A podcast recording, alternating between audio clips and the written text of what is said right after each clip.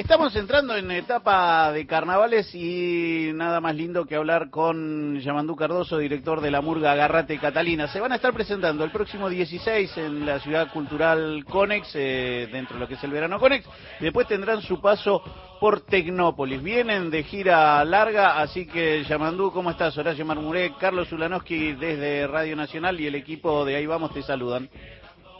¿Cómo andan, Horacio y Carlos? Un gustazo charlar con ustedes y volviendo recién, tocamos hace un rato, casi diría, eh, ayer de, de, noche, hoy de madrugada, en, en, Salto, ahí enfrente a Concordia, antes en Fraiventos.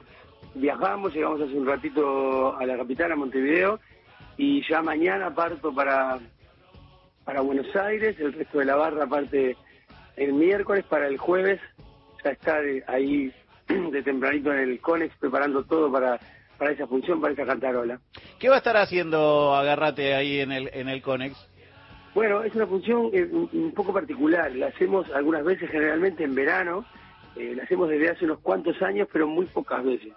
Porque tiene que ver más con, con una búsqueda. De, la murga es muy cercana, siempre, porque es un espectáculo popular y, y, y, desde su toda su construcción eh, tiende puentes que, que, funcionan bárbaros y se efectivizan en, cada función, todos sus shows son cercanos.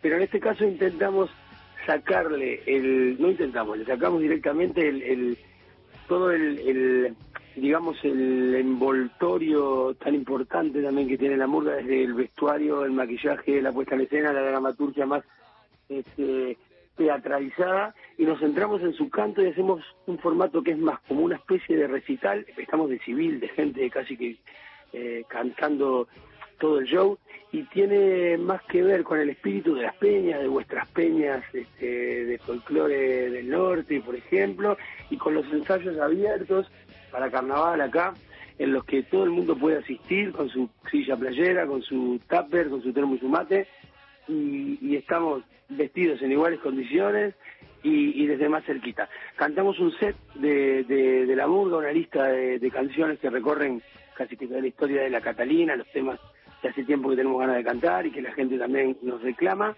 Un, set lindo, interesante, y después suben invitados e invitadas a compartir su música. No los adelantamos ni les adelantamos para que sean sorpresas esta noche, pero estamos hablando de invitados eh, con tremendo nivel, tremendos artistas, tremendos artistas que van a estar de palos bien diversos, que van a prestar sus canciones para que la muda las interprete, las intervenga y para que alguno de ellos o alguna de ellas cante o se sume a alguna canción de la Catalina. Y pasadas esas dos etapas, cerramos la noche esa peña, esa fiesta con la posibilidad de que alguien que esté en el público, varias personas que tengan ganas, pidan una canción y se suban a cantarla con la muda.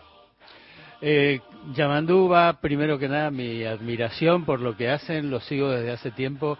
Y quería, tengo dos preguntas que hacer. Primero, eh, ¿qué tipo de grupo es eh, Agarrate Catalina? ¿Es una cooperativa? Sí, exactamente, es una cooperativa eh, que además de ser una murga, en un momento determinado por la posibilidad del camino que teníamos enfrente, por la chance generacional que nos eh, que nos favorecía eh, cuando arrancamos a, hacer murga y muy de golpe nos encontramos con la posibilidad de que esta barra, este colectivo era muy conocido en, en Uruguay de repente, y que ganaba el carnaval y que un club de barrio de repente competía de igual a igual y, vencía gigantes de la historia de la cultura popular y el carnaval, armados con, con enormes elencos y muy costosos, y este grupo cooperativo empezaba a, funcionar. Recién ahí nos dimos cuenta que esta vocación profunda nuestra también podía empezar a, a, a sucederse como una profesión. Entonces tuvimos que irle encontrando la vuelta a, sin dejar de ser una murga también ser una compañía artística este estable, bueno, medio inestable, pero una compañía eh, artística nómada e inestable que gira todo el tiempo, ¿no? Este, que está todo el año haciendo murga, volviendo su, eh, eh, el amor profundo que, y la vocación de cantar en oficio, en, en métier para toda la vida y volviéndolo en, en muchos de nuestros casos, centro eh, o una parte muy fundamental de al que está cosido, a la que está cosida o entrelazada nuestra nuestra nuestra vida en general, ¿no? Mm. Entonces, sí, eh, venimos laburando mucho con eso, con que la cooperativa funcione a nivel artístico, pero a nivel también real, concreto. Eh, somos uno de los pocos colectivos que hay en Carnaval que está blanqueado con respecto a su, no sé, a los aportes jubilatorios, a, la seguridad social, a, la, a la facturación, porque claro, lógico, no, no nos armamos y nos desarmamos como, como otros colectivos este para carnaval, funcionamos todo el año, entonces tenemos que tener esa esa chance y esa posibilidad. Eh, no, digo, la segunda cosa que te quería preguntar, si le podés explicar a los oyentes, contarle a los oyentes el origen de la expresión agarrate Catalina. Bueno, el origen exactamente no lo sabemos porque hay, o, no lo sabemos, no sabemos con certeza cuál es el, el, el, verdadero o el real y tampoco importa demasiado porque hay un montón desde que desde que tiene que ver con Catalina la Grande y, una huida este, ante la caída de, del imperio de los Ares y, las harinas eh, gente que, que, lo vincula a una trapecista de un circo criollo en algún lugar del Uruguay o de la Argentina, este, nos, los han contado, nos lo han contado con, con, digamos, con localías diversas. Eh, la cuestión es que tiene que ver con algo que está muy enraizado en, en, el, en el, saber popular y que, y que es una forma o código de para avisar, es una admonición, una advertencia que no es cualquiera, tanto sea agarrate Catalina que vamos a galopar o agarrate Catalina que la que viene es curva, nos dijeron alguna vez, agarrate Catalina que sopla fuerte, de todo tipo de terminaciones del dicho o del refrán, pero lo cierto es que es una advertencia, y, no es una advertencia común, dicha al viento, o es una advertencia que se te hace puntualmente para avisarte que algo grande e importante va a suceder y que eso va a tener que ver contigo. Y que eso grande de características que van a sacudir tu vida de alguna manera te va a atravesar. Entonces es tomar los recaudos necesarios, mm. eh, que algo va a suceder cerca de vos, ¿no? Entonces, este, nos parecía que eso estaba bueno, porque eso es la murga también de alguna manera. Esta gran caricatura que es la murga, esta licencia artística que tiene la murga para, para incomodar, para desafiar, para interpelar, eh, hecha por, ejecutada por gente para la misma gente y de manera muy horizontal. ¿Cuántas? si, vas, si vas a ver la murga, sí. ¿Cuántas mujeres hay en el grupo? En la Catalina hoy son dos chiquilinas, que fueron tres en un momento y cuatro en su fundación, que parece un número para un colectivo, eh, esas, eh, Caro y Vito, en el escenario, ¿verdad? Después hay otras compañeras que están también alrededor de, la murga y en otros roles, eh, en, producción, en, producción artística, en vestuario, en maquillaje.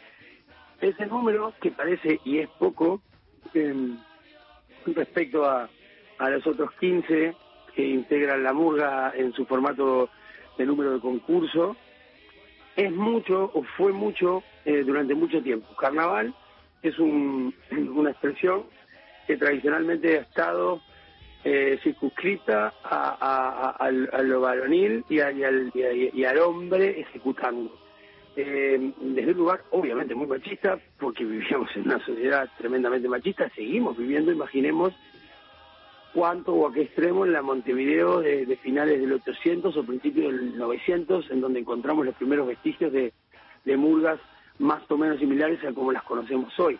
Eh, en carnaval hubo muy pocas, en, en murga, muy pocas mujeres murguistas durante mucho tiempo y muy menos todavía destacadas eh, como además eh, el origen se fijó muy rápidamente a nuestros oídos, el sonido que tenemos incorporado a la oreja y por, por suerte es mejor hablar en pretérito, teníamos incorporado a la oreja y, al corazón y, al, vinculado al purismo, tiene que ver con el hombre y el hombre eh, generalizando, que siempre es peligroso, pero generalizando eh, en la la media del, varón tiene más complejidad o presenta más complejidad vocal a la hora de conseguir los registros agudos.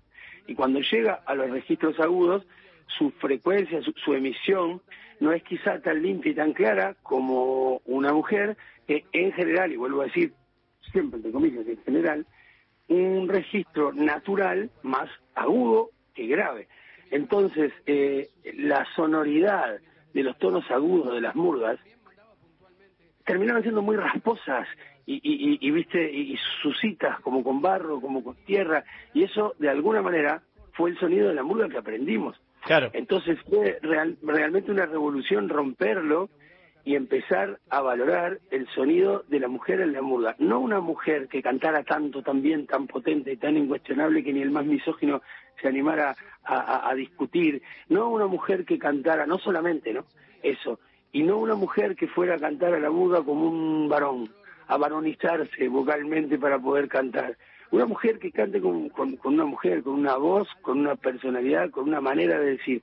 Entonces, eh, sí hubo mujeres muy destacadas que salieron, las murgas, sobre todo las primeras murgas cooperativas de los 70 a los 80, de algunas de estas murgas ideológicas, que también planteaba, además de una cuestión social, una necesidad de empezar a abrir la cancha, fueron rarísimas en, muy contadas excepciones. Durante mucho tiempo el, número de la mujer, calculemos rápidamente, 20 murgas por, por, por, por carnaval, más o menos 20 personas, unas 400 personas ejecutando, de las cuales durante muchos años el número de mujeres fue cero, cero, cero, como cero, cero. y después una, dos o tres salpicados. Con la irrupción de la murga joven, eso empezó a cambiar. En la Catalina siempre fueron dos o tres, y los primeros, los primeros años de murga joven, de carnaval oficial, fue, fuimos este, un elenco con tres compañeras.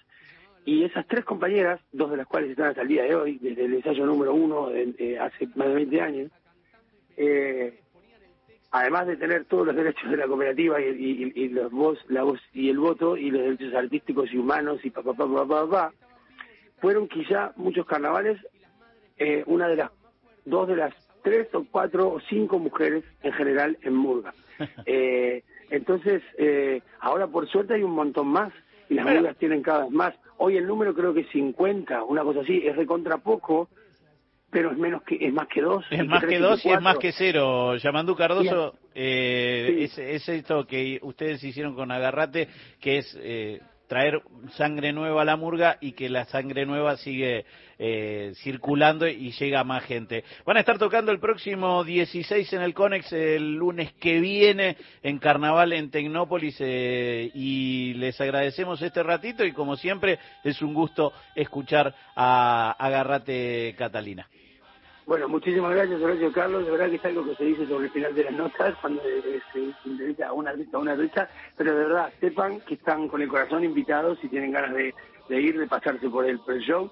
El, del el de Tecnópolis, tanto como el de Luján, de La Plata el 17, de Morón el 18, son gratuitos, pero este si quieren a ver el de La Cantarola, todos los otros son el formato teatral tradicional de la música, pero el de La Cantarola, ah, ese es, Peña, ese es, el, que tiene el que tiene invitados, así que también queremos saber después cuáles son esos invitados. Hay que ir ahí, en vivo. Bueno, si, los quieren comprobar in situ, están invitadísimos los dos realmente, este, los saben, se comunican con Antonella en nuestra prensa y con gusto los acreditamos. Abrazo grande, Yamandú. Salud y gracias por el ratito. Yamandú Cardoso, director de la Murga Agarrate Catalina.